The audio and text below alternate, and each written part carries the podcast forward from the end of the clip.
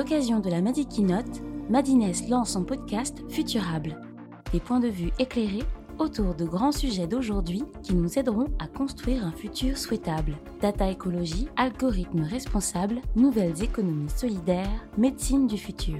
Ce podcast met en avant des utopies accessibles et donne la parole à des personnes engagées et passionnantes.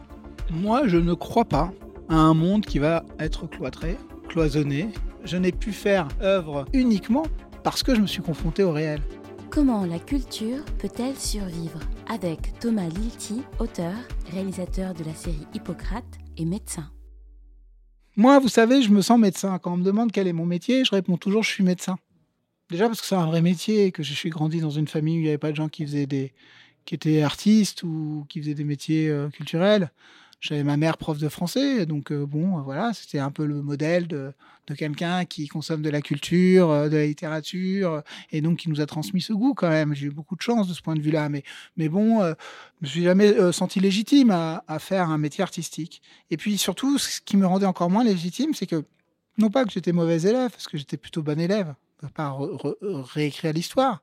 Mais euh, il y avait un truc qui collait pas avec l'école. quoi. L'école, c'était pas mon truc. Parce qu'en plus, je n'aimais pas lire. Et c'est très compliqué pour moi de reconnaître ça. C'est, c'est toujours un peu plus, un peu plus simple aujourd'hui parce que j'ai 45 ans, mais comme je n'aimais pas lire, lire, j'étais un peu vu comme le benet, quoi. Parce que suis, aujourd'hui déjà, on essaie de forcer les ados à lire. On trouve que les ados lisent plus. Certes, c'est vrai d'ailleurs. Mais moi, à mon époque, c'était encore plus mal vu, quoi, vraiment, euh, parce qu'il n'y avait pas les écrans. Donc, euh, en fait, je passais mon temps devant la télé. Ça pour dire que j'avais une sorte, je vivais une sorte de, culpabilité. À la fois, j'aimais pas l'école, à la fois, j'aimais pas lire, et à la fois, euh, j'avais envie de devenir un artiste.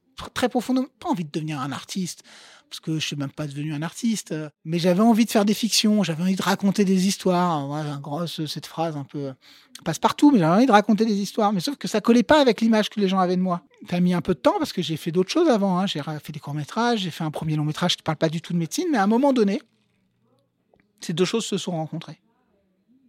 C'est-à-dire euh, mon envie de raconter des histoires, ce besoin de me protéger de ce que j'étais en train de vivre et ce que j'étais en train de découvrir, c'est-à-dire euh, le monde du travail, euh, la violence de ce monde, le soin, qu'est-ce que c'est qu'être un soignant. Donc c'est là que j'ai l'impression que, que les choses ont, pris sens autour de mes, de mes 30 ans.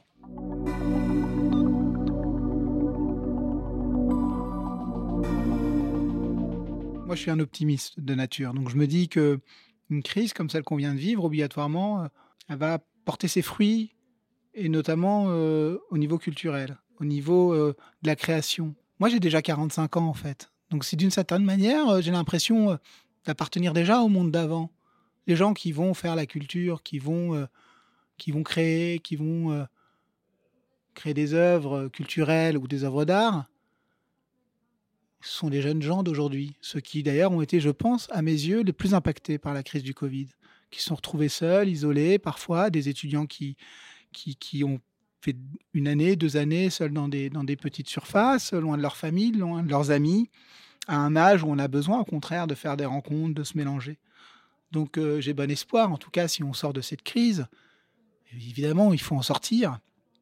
Moi, j'ai bon espoir que la jeunesse, qui est celle qui, qui va prendre en charge la culture de demain, elle, elle va avoir une envie justement de découverte, de partage, de rencontres, de voyage, donc je ne fais pas partie de ceux qui pensent que la culture va, va progressivement se, se refermer sur elle-même, qu'on est voué à juste regarder des, des, séries télévisées sur nos téléphones portables et éventuellement euh, de lire euh, quelques, quelques, quelques romans euh, seuls chez soi.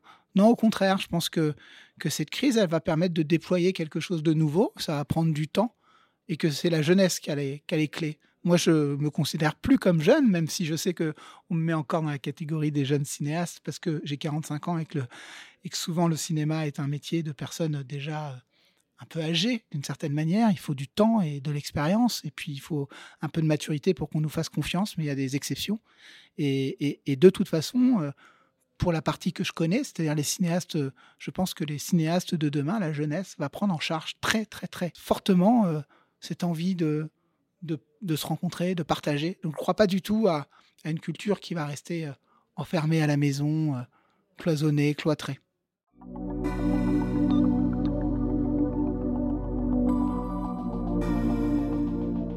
La culture, elle n'échappe pas au grand mouvement de la société. La culture, elle est comme tout le reste.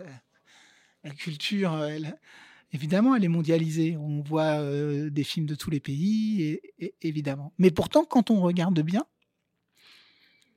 l'erreur, ce serait, et l'erreur que, mais que je connais depuis toujours, c'est-à-dire depuis les années 90 où je m'intéresse à mon domaine culturel, qui est l'audiovisuel pour ma part, essentiellement.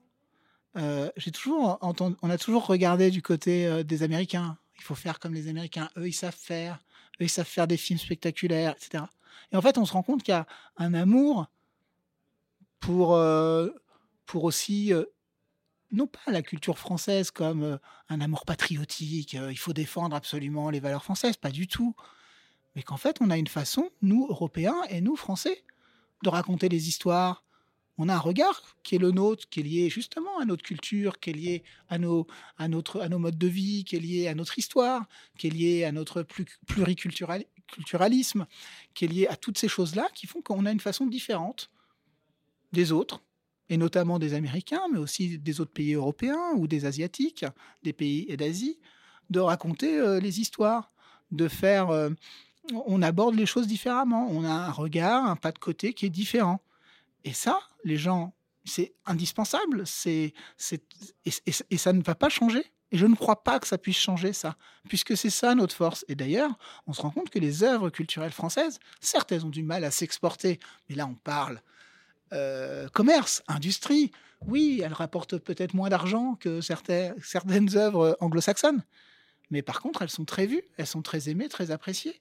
Beaucoup des œuvres françaises sont très appréciées dans le monde, où elles ont beaucoup de reconnaissance, euh, et en France, où euh, que ce soit la littérature, euh, le cinéma, les œuvres, les fictions télé, les, artistes plasticiens, les musées, les expositions de photos. On se rend compte que, ce regard très français sur et, ce monde culturel très français euh, a beaucoup de, beaucoup de succès et je pense beaucoup d'avenir.